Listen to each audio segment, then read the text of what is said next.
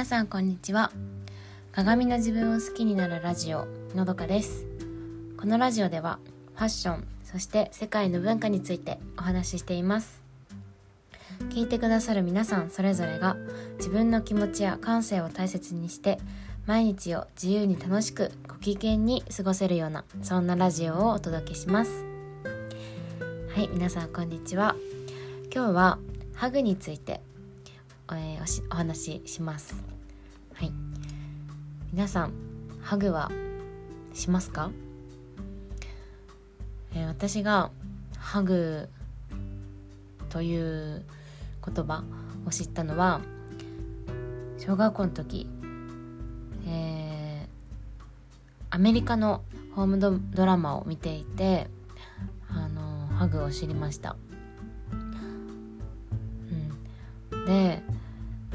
私はそれまでハグっていうと恋人同士好きな異性同士でするものだっ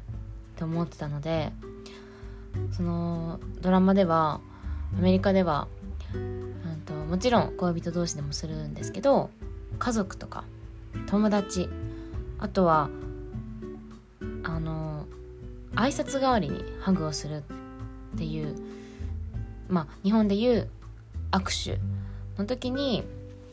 アメリカではまずそう握手みたいな感じで手を取ってその後に軽くギュッてするっていううんだったのでそう。なんかそれこそ、ね、知らない人とか初対面の人とか家族とハグをするなんて全然想像もつかなかったのですごいびっくりしました。でもあのー、子供ながらにそうやってハグをする文化って素敵だなっては思ってたんですね。うん、でなんか私はつい最近異常にハグをしたくなったんですよ。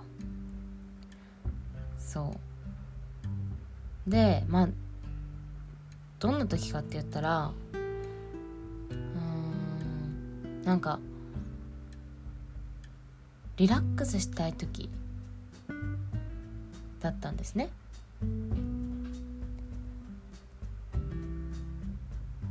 で、まあ、リラックスとか今癒されたい時。うん。そう。で、うんとまあ、ハグって本当にいいことだらけなんですよ、うん、あの幸せになるホルモン。幸福度が幸福度が増すオキシトシンっていうホルモンがまずハグをすると出るんですよ。出てでしかもストレスストレス値が下がるんですね。でストレス値が下がると病気にもなりやすいってそう言われてます。うん。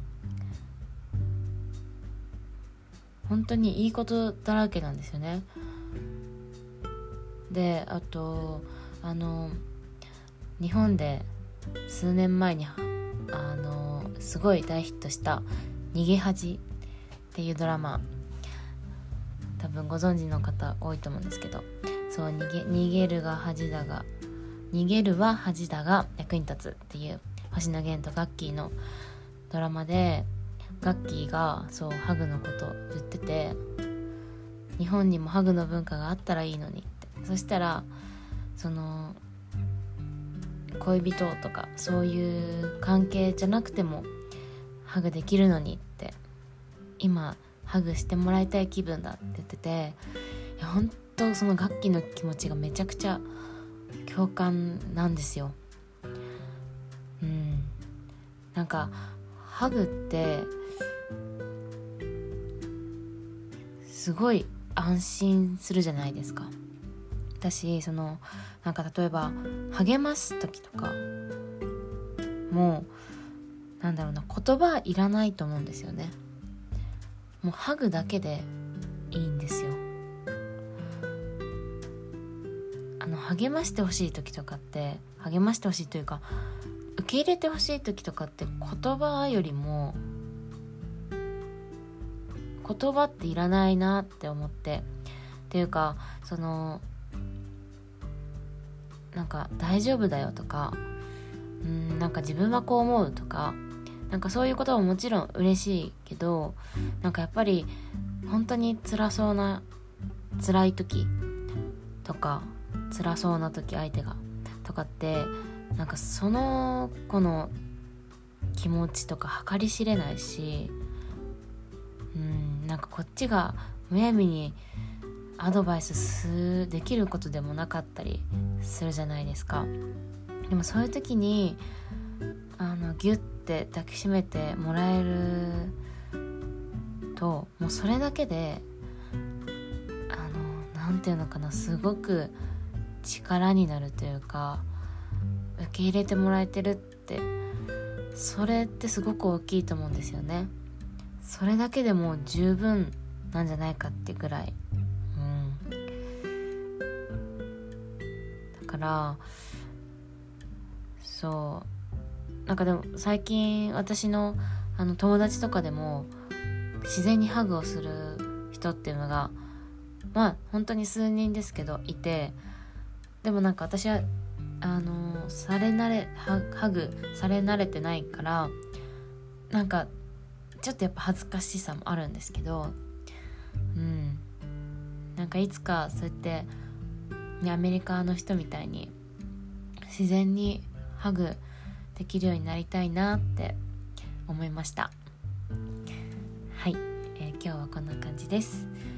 今日もお聴きいただきありがとうございました。このラジオの感想やご意見お待ちしております、